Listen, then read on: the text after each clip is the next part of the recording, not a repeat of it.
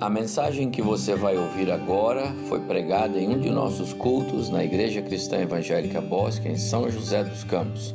Ouça atentamente e coloque em prática os ensinos bíblicos nela contidos.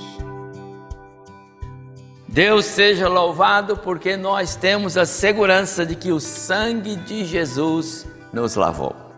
Salmo 126. Quero nesse domingo por duas vezes meditar neste salmo, porque ele é muito precioso, mas muito mesmo. E eu quero meditar nele com você por duas vezes, agora pela manhã e logo mais à noite também. Há uma mensagem muito preciosa para nós neste salmo. É uma mensagem só, mas ela se ela se parte em vários pedaços e talvez a gente pudesse ficar hoje aqui o dia todo falando sobre o Salmo 126. Eu digo com, com propriedade. Cada um participava um pouco, cada um dizia alguma coisa. Olha, nós passaríamos o dia aqui hoje. Pode ser uma boa ideia, né? Aí não precisa almoçar, um regime, não é? Vamos combinar outro dia. Vamos ler 126. Vou ler aqui. Quando o Senhor restaurou a sorte de Sião, ficamos como quem sonha. Então a nossa boca se encheu de riso e a nossa língua de júbilo. Então, entre as nações se dizia: grandes coisas o Senhor tem feito por eles. Com efeito, grandes coisas o Senhor fez por nós. Por isso estamos alegres. Verso 4: Restaura, Senhor, a nossa sorte, como as torrentes no Neguebe. Verso 5: Os que com lágrimas semeiam, com júbilo ceifarão. Quem sai andando e chorando enquanto semeia, voltará com júbilo trazendo os seus feixes. Vamos entender o salmo. Primeiro, tem três partes bem claras, não tem? O verso de 1 a 3 é uma oração de gratidão. Sendo que o 3 é um reconhecimento dele, do salmista, de que os outros estão dizendo que Deus fez grandes coisas pelo seu povo. É o que os outros dizem, as nações dizem. O verso 4 é uma súplica. Restaura, Senhor. Os versos 5 e 6 são uma expressão de fé, de testemunho, uma declaração convicta de que algo especial acontece para os que Deus é, trata como filhos. Então, esse é o salmo. Eu quero mais uma vez ler o salmo, mas agora mostrando o conteúdo dele de maneira mais clara. Então, olha na sua Bíblia. Quando o Senhor trouxe de volta a Jerusalém os exilados, então esta é a, quando restaurou a sorte de Sião. Sião é o monte onde está Jerusalém construída. É a cidade. A cidade que foi devastada, destruída, arrasada, ficada ao limbo por 70 anos, porque o povo foi levado para a Babilônia. Um dia Deus disse: voltem. E aí essa volta é essa restauração. Então, quando os exilados voltaram a Jerusalém, quando os judeus que estavam cativos na Babilônia voltaram a Jerusalém, ficamos como quem sonha, ou seja, parecia um sonho, aquilo não parecia verdade. Essa é a ideia não parecia verdade. Pode imaginar comigo, se de repente vier uma ordem que você não pode mais ir a templo nenhum, tem que ficar longe, afastado, você não pode vir mais ao templo. Você é salvo em Jesus, mas você vai ficar na sua casa lá. Você não pode mais, em nenhum lugar, não pode. Não pode ter, não pode ter reunião em templo, não pode mais. Por quanto tempo? Olha, alguns dizem por quatro meses, cinco meses. Tem gente dizendo que vai, isso aí vai durar uns dois anos. Dois anos sem ir ao templo, meu Deus do céu, é muito tempo. E de repente vem uma carta escrita por um homem de Deus, dizendo: gente, não são dois anos, três anos, cinco anos, não, são 70 anos. Você já imaginou um negócio desse? Foi a carta que Jeremias escreveu no capítulo 29 para os exilados que estavam lá na Babilônia, dizendo: gente, não são cinco anos, três anos, cinco, não, são 70 anos. Então, alguém que foi levado para a Babilônia por volta dos seus 20, 25 anos, 30 anos, que a maioria foi nessa faixa etária, né? Os jovens, os vigorosos, tudo, eles levaram tudo para o cativeiro para trabalhar lá. Eles não voltariam mais, porque com 90 anos eles já estariam morrendo. Muitos nasceram lá na Babilônia, nem conheceram a sua terra natal. E alguns que foram levados novinhos não tinham a esperança de que um dia podia voltar, já tinham casa, já tinham construído lá, não tinham mais esperança. Então, quando o Senhor diz, gente, pode voltar, aquilo parecia um sonho. Essa é a ideia. Ver a igreja reunida depois de tanto tempo, não é? Parece um sonho. Essa é a ideia do salmista. Então a nossa boca, se, verso 2, se encheu de riso e a nossa língua de júbilo, cantamos, sem parar, uma alegria só, porque o Senhor os levou de volta. É, então entre as nações se dizia: grandes coisas o Senhor tem feito por eles. Essa declaração do salmista é um testemunho daquilo que os outros povos estavam dizendo. Olha, você viu? O Deus deles os levou de volta. Quem pensava que esse povo nunca mais voltaria à sua terra em Jerusalém se enganou, porque o Deus deles fez isso. E você vai ver, eu vou falar aqui de forma sobrenatural. Verso 3: Grandes coisas o Senhor tem feito por nós. Eu vou pregar sobre este verso à noite. Esse verso não faz parte da nossa mensagem de manhã. Verso 4: Restaura, Senhor, a nossa sorte. Mas como restaura se ele já disse que o Senhor restaurou? Sim, o Senhor os levou de volta, mas faltava algum, faltavam algumas coisas. Alguns judeus não foram, muitos não foram. Tinham negócios, tinham casa, tinham filhos, tinha tudo lá em, na Babilônia. E os, os que foram estavam dizendo: Senhor, traz aqueles. Por outro lado, também, ao chegar na terra, estava tudo destruído, mato alto, casas destruídas. Além do que tinha inimigo lá. Senhor, restaura, completa a obra. O Senhor começou, o Senhor nos trouxe, agora nos abençoa aqui. Essa é a ideia do restaura a nossa sorte, como as torrentes do Negueb. Eu vou falar sobre isso depois também. Um fenômeno fantástico que eu sei que vocês já viram, muitos já devem ter visto na internet essa essas torrentes do Negueb são um fenômeno impressionante que até hoje atrai multidões de turistas naquela região desértica. Verso 5: Aqueles que plantam chorando, aqueles que jogam a semente chorando, né? porque ela é penosa, porque é, é um plantio, é, é um plantio árduo, a terra está abandonada, ressecada mas há uma confiança. Colherão cantando com gritos de alegria, voltarão com júbilo na sua ceifa. E termina quem sai andando e chorando enquanto semeia. Aqueles que choram com tristeza haverão de voltar com é, mãos cheias, colheita farta, é a promessa do Senhor. Amados, este salmo é muito especial. Nesse salmo há alegria, a gratidão, a júbilo, a esperança, há uma oração por restauração, de, de complemento de, de restauração, há um reconhecimento pela grandeza de Deus, pela fidelidade de Deus, entre outras expressões. Então, nesta manhã, eu quero rapidamente olhar para os versos 1, 2 e depois o verso 4, a parte, segunda parte dele até o final. À noite, nós vamos olhar para o verso 3 e uma partezinha do verso 4. Esse salmo foi escrito provavelmente na época de Esdras, pode ser um dos escritores. Neemias.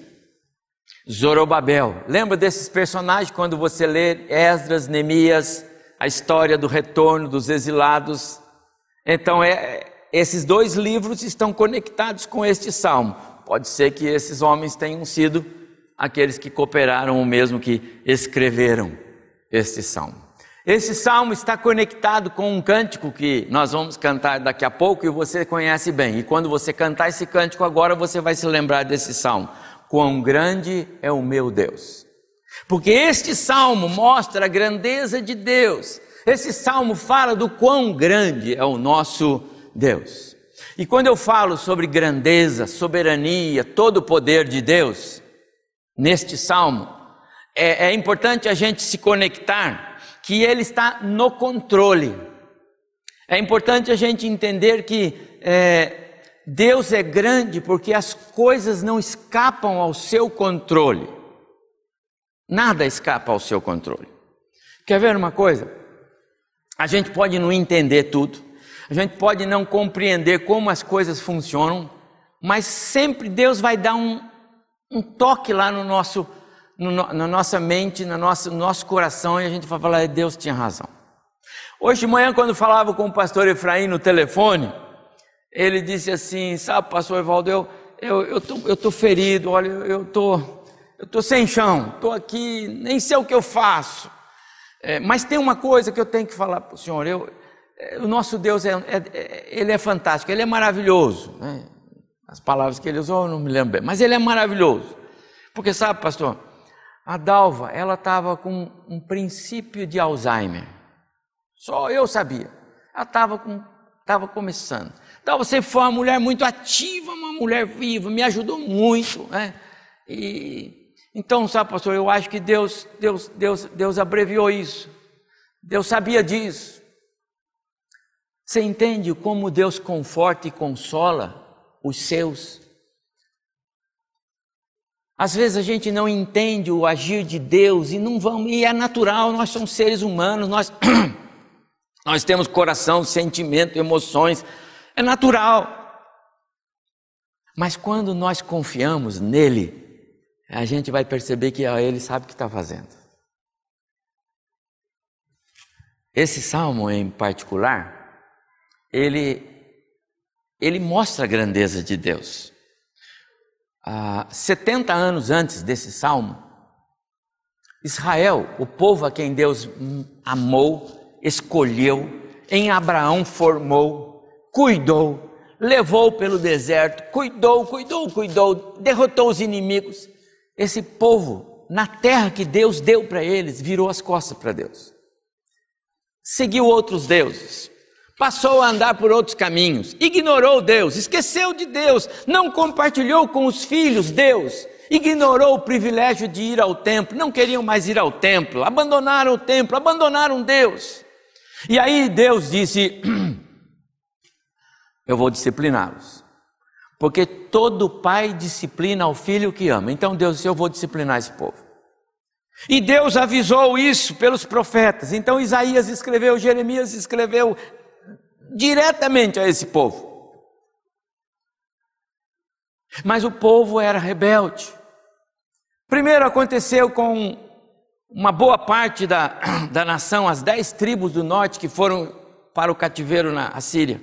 E não mudou nada, eles continuaram rebeldes. E então chega o momento de disciplinar a parte sul de Israel, Judá, Jerusalém, a capital. E aconteceu com Nabucodonosor. Só que aquilo era disciplina e não extermínio. Aquilo era a vara do Senhor. Então Deus, na sua soberania e no seu todo poder, ele também avisou naquele dia em que os profetas falavam com o povo, e isso foi lá pelo ano 700, né? e eles 720, e eles só foram levados para a Babilônia no ano 580, 600, então mais de 100 anos antes, Deus estava dizendo: Eu vou levantar um homem. O seu nome é Ciro. Ele nem me conhece e nem vai me conhecer, mas eu vou levantar esse homem e esse homem vai mandar o meu povo de volta. E aconteceu que Israel foi levado para o cativeiro. Passaram-se lá 70 anos. A Babilônia perde o seu poder. A Pérsia surge como grande poder. E quem é o grande comandante persa que vai aparecer na história? Ciro. Quem falou dele? Deus. Deus é grande, é soberano, ele faz todas as coisas que ele promete. E esse homem que não conhecia Deus, foi movido por Deus, como sua primeira ordem. Tem judeus aqui no nosso território? Tem. Todos de volta para a sua terra. Vão levantar o templo, vão cuidar da sua terra, vão cuidar da sua cidade, porque o Deus de vocês mandou vocês fazerem isso. Ele é soberano. Amados irmãos, quando você está aí diante de alguma situação, um negócio qualquer, que você está lá danado para que aconteça e o negócio não acontece. E você fala, mas estava tudo certo, não aconteceu por quê? Você é filho, você é salvo, Deus está no controle da sua vida, não era para ser para você. Porque se quisesse, ele, se ele quisesse, seria, não seria? Ele não pode dizer 200 anos antes que vai nascer um homem ímpio lá num outro lugar. E esse homem, quando ele nascer, ele vai se chamar Ciro e ele vai mandar os povos de volta. Ele fez isso? Fez. Então ele não pode cuidar do seu negócio. Ele não pode mudar o resultado do exame lá para você. Ele não pode mudar a sua saúde se ele quiser. Pode. E se ele não mudou, então ele tem um propósito. E se ele não preservou a vida da irmã Dalva lá para o pastor Efraim, ele tinha um propósito. Deus nunca erra. A vontade dele é boa, perfeita e agradável. Ele faz tudo certo. Talvez a gente leve algum tempo para aprender isso. Talvez a gente leve algum tempo para entender o que é que ele está falando e por que ele está falando aquilo. Mas ele jamais erra. E essa é a grande convicção que tem que nos, nos manter caminhando, olhando para frente. Este salmo, ele não apenas nos ajuda a entender a grandeza, a soberania, o poder de Deus, mas ele nos ajuda a entender que esse Deus, que age nas grandes situações, como se um povo enorme, ele também age no nosso contexto, no meu, no seu, na nossa vida pessoal, na nossa vida em família, na nossa vida profissional. Se ele fecha uma porta aqui de trabalho é porque ele tem algo para você lá na frente. Se ele não abriu outra ainda é porque ele tem algo para você. Você é filho, confia.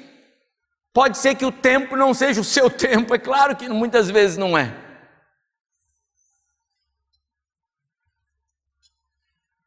Esse Deus é tremendo. Quando a gente lê lá o que Isaías escreveu, ele diz assim: ainda que Ciro, esse era o nome do homem lá, né? nem ao menos conheça a Deus. Esse é o Isaías escrevendo.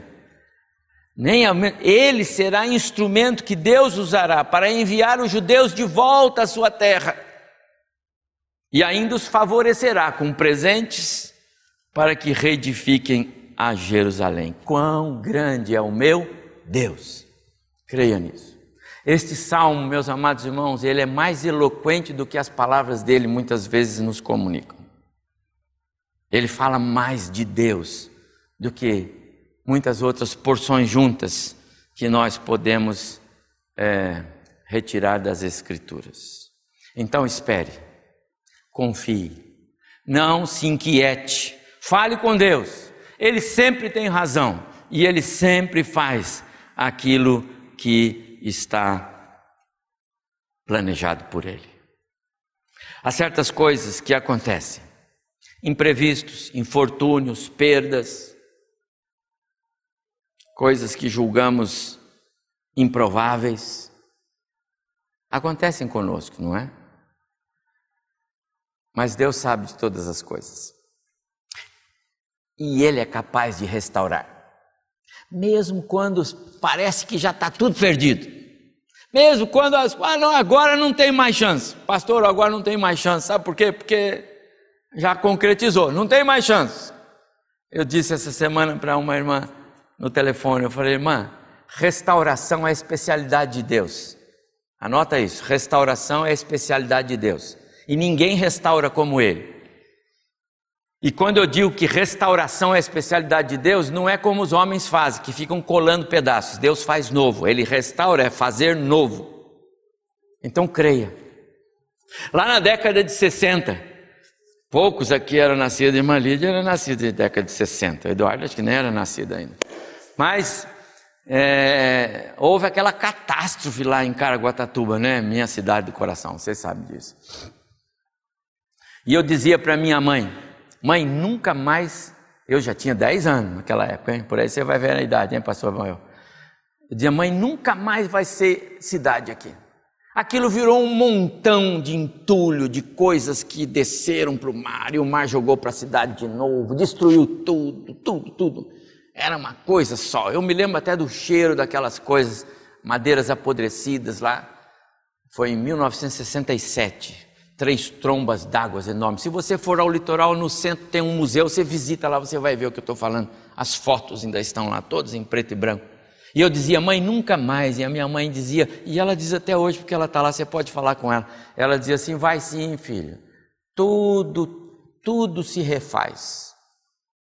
Eu já ouvi hoje, nesses últimos tempos, é claro, é, é, especialistas dizendo o seguinte: que aquela catástrofe foi a porta que se abriu para a explosão é, é de, de progresso da cidade. Porque a cidade passou a ser vista e hoje realmente é uma metrópole, diga de passagem, não é? Entendeu? Amados irmãos, agora pense comigo. Se os homens, primeiro, se a natureza consegue refazer coisas que se perderam, se os homens, com o seu potencial, com o seu intelecto, com a sua conseguem refazer coisas, se nós somos capazes de muitas vezes de reerguer alguma coisa que caiu, restaurar aqui e ali. Nós somos, não somos? E o nosso Deus? O que é que ele não, o que é impossível para ele? O que ele não pode restaurar? O que ele não pode fazer de novo? Diz para mim, há algo por acaso?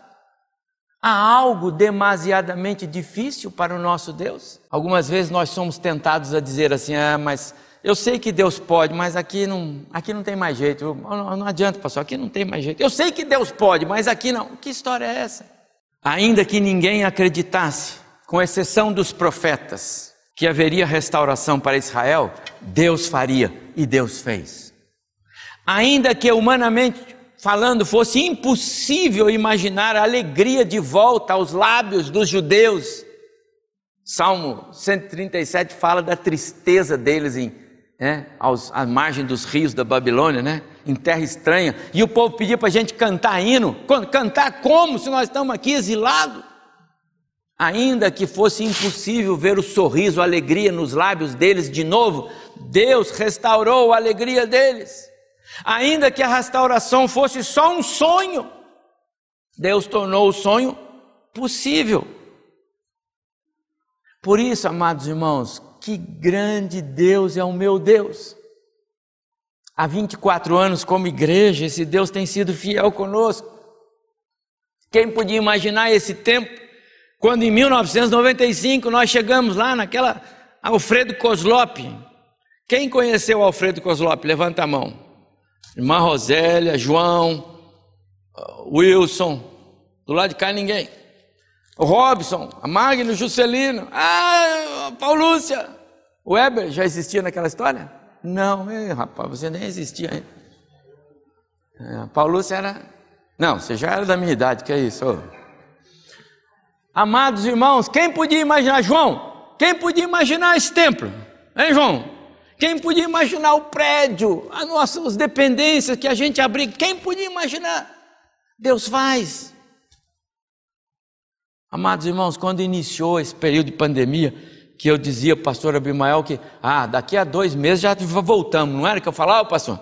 Nós estávamos lá em março de 2020, eu falei, ah, em junho está tudo resolvido. Ele dizia, o pastor Evaldo tem, tem contato com alguém aí, porque ele está dizendo que em junho nós vamos voltar, então ele deve estar tá sabendo. Mas eu não sabia, não. E quem podia imaginar que nós íamos chegar hoje, maio de 2021? Estamos todos aqui.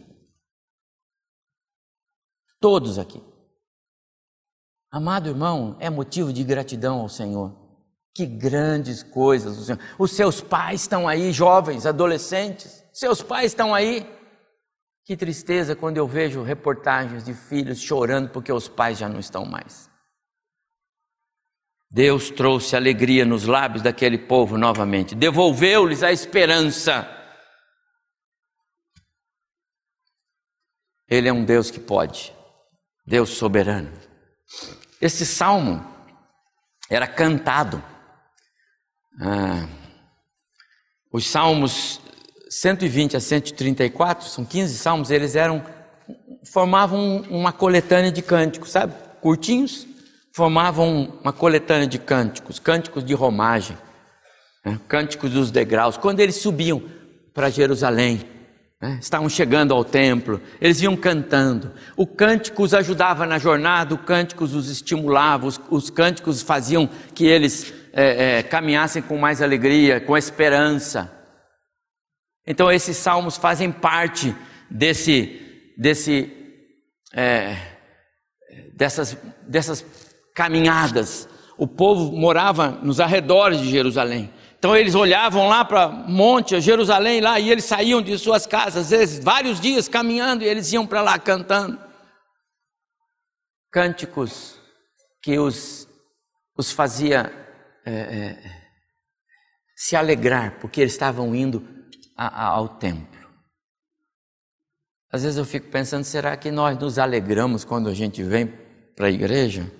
Será que a gente vem cantando? Hoje eu vou para a igreja. Tenho certeza que as crianças fazem assim, né, Bernadette, né, Genilson? As crianças gostam, acordam vocês, vocês dormem muito e acordam, você, vamos para a igreja, pai, né? Animado, já põe a roupa. Eu sei de crianças que já se arrumam e falam, mãe, vamos embora. A gente deveria ter alegria, louvor, gratidão, porque Deus é o nosso Deus. Ah, há muito neste salmo. Eu estou tentando me equilibrar aqui porque tem a ceia ainda. Há uma menção interessante no verso 4. Restaura, Senhor, a nossa sorte. Há um pedido aqui. Eu falei sobre isso na abertura. Ele iniciou o salmo louvando ao Senhor, não foi? Quando o Senhor restaurou a sorte de Sião, é, ele está dizendo, quando o Senhor trouxe de volta todos os exilados, ficamos como quem só, é uma alegria só. Aí chega no verso 4, ele diz: restaura, Senhor. E eu quero parar aqui só um instantinho antes da ceia. Há duas respostas, há duas considerações é, contemporâneas, que tem a ver lá com o momento do, do, em que o salmo foi escrito, e, e, e uma observação profética. As duas observações contemporâneas eu já falei sobre elas. Eles não vieram todos e queriam que Deus trouxesse os irmãos que ficaram ainda lá na Babilônia. Traz o resto, Senhor. Só veio essa ala, cadê essa ala aqui? Traz o resto, Senhor. E além do que, eles tinham os imprevistos. A terra estava destruída, improdutiva, os, os inimigos estavam lá, Senhor, completa a obra, Senhor. Faz isso. Então, esse é contemporâneo. Mas há o aspecto profético, amados irmãos, que é, é preciso é, que nós observemos aqui também. Há para nós, e, essa, e, essa, e esse salmo é bem hoje para a igreja, eu vou falar sobre ele mais à noite mas há para nós uma mensagem aqui. A graça de Cristo já nos salvou. O perdão já nos foi dado. Em Cristo nós somos novas criaturas. Nós já temos a vida eterna e não a teremos. Quem, quem crê tem a vida e não a terá. Tem, então nós já temos. Eu já estou assentado nas regiões celestes junto com Cristo. É o que Paulo escreve aos Efésios e nós já temos isso. Porque Deus não está nos vendo só aqui agora, Deus está nos vendo lá nas regiões celestes, é assim que é. A visão de Deus, ela não vai acompanhando a evolução dos fatos. A visão de Deus é atemporal. Então Deus já vê o futuro. É por isso que eu sou filho. É por isso que ele pôs meu nome no livro da vida. Por isso que ele não tem dúvida que eu vou me sentar lá na mesa com Cristo na glória. Por quê? Porque ele já fez isso acontecer. É por isso que Jesus disse: As minhas ovelhas ouvem a minha voz, eu conheço, e ninguém as tira da minha mão. salvos são salvos. Não tem essa história de tô mais ou menos, não sei se vou, se não vou. Aí você não é. Mas os que são, cujos nomes já foram escritos, já está tudo garantido. Então, esse é o presente de Deus para nós. Somos salvos, filhos de Deus, garantido pelas Escrituras em todas as suas páginas, sem dúvida. Mas nós ainda estamos sendo salvos. Isso é importante. Ainda estamos sendo salvos. Por quê? Porque nós vivemos neste mundo. Esse mundo ainda é um mundo de incertezas, intranquilidades, de pressão e opressão. O pecado ainda nos assedia. Paulo dizia sobre isso: o bem que quero fazer não faço, as coisas más me, me, me inquietam, desventurado homem que sou, ainda vivemos. Então nós estamos num processo de cuidados, proteção. O selo do Espírito garante a nossa salvação, mas não nos tira da aflição. Jesus disse isso: no mundo vocês tereis aflições. Então nós fomos salvos, mas estamos sendo salvos porque a cada dia o Senhor nos livra, nos guarda, nos protege, segundo a sua o seu plano, segundo a sua proposta para nós. E seremos salvos.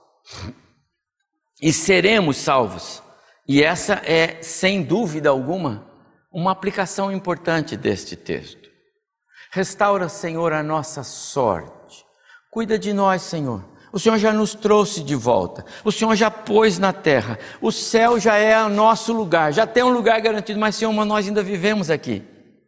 Nós ainda estamos nesse mundo nós ainda sofremos. O mesmo sol que brilha para nós, brilha para o ímpio, para o justo e o injusto. As, os infortúnios acontecem para um e para outro. Nós também temos nossas perdas, nós também ficamos enfermos, nós também perdemos o trabalho, nós também passamos necessidades. Nós também sofremos muitas vezes angústia. O crente não é imune, não há vacina contra os. Ah, contra os males do pecado. Não há vacina. Essa não existe. Não adianta os homens procurarem. Só o sangue de Jesus é que pode nos salvar. Mas ainda assim, nesse mundo, nós sofremos as consequências do pecado. Mas um dia, não mais as sofreremos. Um dia, não mais haverá presença do pecado. E esse dia ainda não chegou. Restaura, Senhor, cuida de nós Completa a obra, Senhor. Não deixe que as, não deixe que as coisas deste mundo me destruam, me abatam. Fortalece-me, segura-me no colo, me dê forças, não me deixe desanimar, Senhor, porque tem muito crente desanimado, que não acredita nas coisas, mas é crente, foi salvo em Jesus, mas está lá para baixo. De novo, meu prezado pastor, que hoje está num luto só, ele podia jogar a toalha, né? Enfiar a cabeça no travesseiro, ficar lá chorando o dia inteiro. Mas ele se levantou, ligou para mim, falamos, oramos. Ele disse: Pastor, agora ore por mim porque eu vou para a igreja.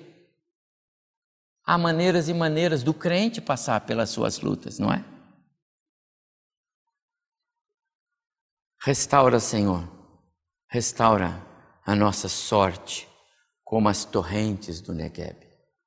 Meu amado irmão, quando aquele povo voltou para fazer a semeadura lá, eles tinham que escolher. Eu jogo a semente na terra e espero quatro meses até ela florescer e eu poder colher, ou eu pego essa semente, ponho na panela e faço comida para o meu filho agora. Eu pensei sobre isso, sabe? Eu ouvi algumas reportagens esses dias e tem muitos empresários, muitos comerciantes, muita gente boa, muitos irmãos na fé, que não sabe o que fazem com os poucos recursos que tem. Se continua investindo no negócio, que a situação não está nada boa e não sabe quanto tempo isso vai durar, ou se usa esses recursos para poder comer e esperar depois ver o que vai acontecer. Tem muita gente que está trabalhando com o dinheiro no banco como se fosse a semente que não sabe o que faz. E alguns já nem têm mais a semente para semear. São irmãos na fé. Assim como lá em Israel, muitos infantes, adolescentes, é, pré-adolescentes, os adolescentes já têm cabeça para isso, né? nem sabiam o que está acontecendo, enquanto outros lutavam com as incertezas, assim é também. Há tanta gente que hoje está passando batido por essa pandemia toda. Muitos crentes são crentes, mas nem perceberam que ela veio. Vão passar por ela como se nada tivesse acontecido. Só não pode esquecer, ela é real. Tem muitos irmãos na fé passando por necessidade. E muitos queridos nossos estão sofrendo. Em tempos assim, Deus quer que sejamos mais dependentes dEle. Mais dependentes, mais humildes, mais humildade, mais dependência. É tempo de aprender a sentir que, mesmo naquilo que a gente não entende, Deus tem seus planos. Então, meu amado irmão, Deus tem seus planos nessa pandemia. Escreve isto. Pastor, Deus causou essa pandemia de jeito nenhum. Deus, de jeito, esquece. Deus não, não, não, não, é, não tem nada de, da mão de Deus nesse negócio, não. Agora, sem dúvida alguma, Deus tira proveito de todas as situações. E Deus está tirando proveito desse contexto para falar com a igreja. Deus está tirando desse proveito para falar com os idosos, com os, os jovens, com os casais, com os adolescentes, com as crianças, para entender e aprender a, a, as adversidades da vida.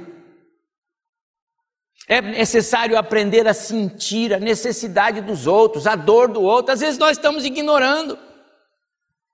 Como se nós estivéssemos sozinhos. Não, irmão, tem muita gente com muita necessidade. Eu já disse isso aqui numa pregação. Será que nós temos orado pelo mundo que sofre? É tempo de nos compadecer, é tempo de, de, nos, de amar, é tempo de temer a Deus, é tempo de orar, é tempo de socorrer. Um dos nossos preletores de quarta-feira falou muito sobre isso, não foi? Acho que foi o pastor Rubens, se eu não me engano. Vai atrás, procura saber. Privilegiados são aqueles para os quais essa página da história será apenas uma lembrança. Não perderam ninguém, a vida é boa, privilégio. Levante as mãos, levante as mãos. O emprego permanece, os recursos estão. Levante as mãos.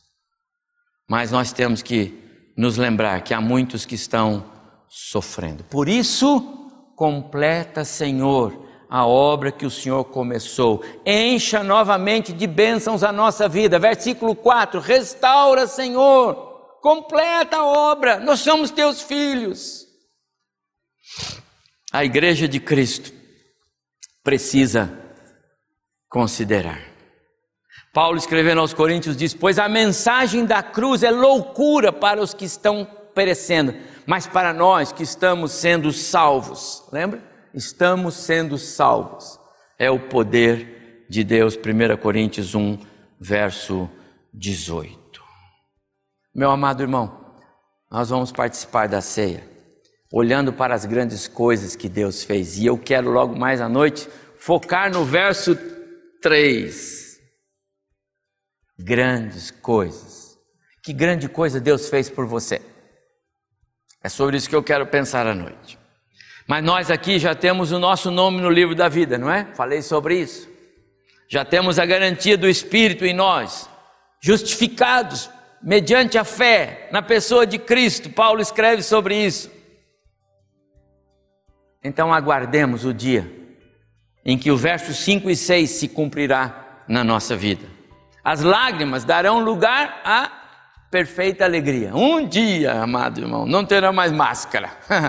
um dia nós não usaremos mais máscara. Um dia não importa que vírus exista, nós não seremos mais afetados por ele. Um dia não importa se a morte um dia existiu, nós não seremos mais afetados pela morte. Um dia. Por isso, nós celebramos e ao tomarmos a ceia agora de manhã, eu queria convidar você a pensar sobre isso. Olhe para esta mesa. E é assim que eu quero começar o culto logo mais. Olhe para esta mesa. Que grandes coisas Deus fez por nós.